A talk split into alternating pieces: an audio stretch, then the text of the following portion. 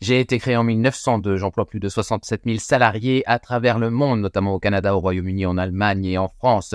Je capitalise désormais plus de 70 milliards d'euros, je dispose de presque 20 milliards de fonds propres au 31 décembre 2019 et je ne suis endetté qu'à hauteur de 12 milliards d'euros. Je suis, je suis... Oui, je suis Air Liquide.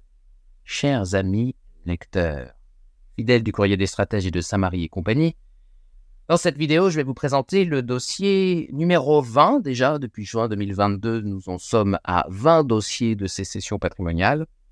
Et dans ce 20e dossier de sécession, un petit peu différent euh, des autres, qui paraîtra le 16 avril dans la boutique du courrier des stratèges, eh bien, nous allons parler euh, d'Air Liquide, la star incontestée de la côte parisienne depuis de très nombreuses décennies, et nous vous expliquerons euh, pourquoi. Nous expliquerons pourquoi, euh, à notre avis, euh, d'abord en bâtissant un état des lieux stratégique précis euh, de cette société historique, ensuite en analysant au plan financier, au plan comptable, au plan boursier cette entreprise, eh bien, nous avons en vocation dans ce dossier à vous aider à trouver le bon moment pour passer euh, à l'achat euh, sur ce titre.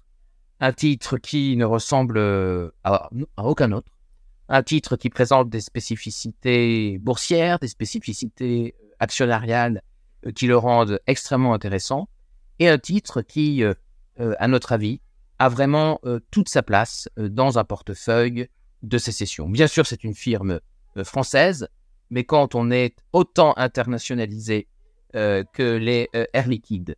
Et quand on, comment dirais-je, on, a autant de distance que peut avoir Air Liquide avec euh, l'État et le capitalisme de connivence en général, eh bien cela en fait une, une cible de choix, un, titre de choix pour notre portefeuille d'actions, donc pour la partie offensive.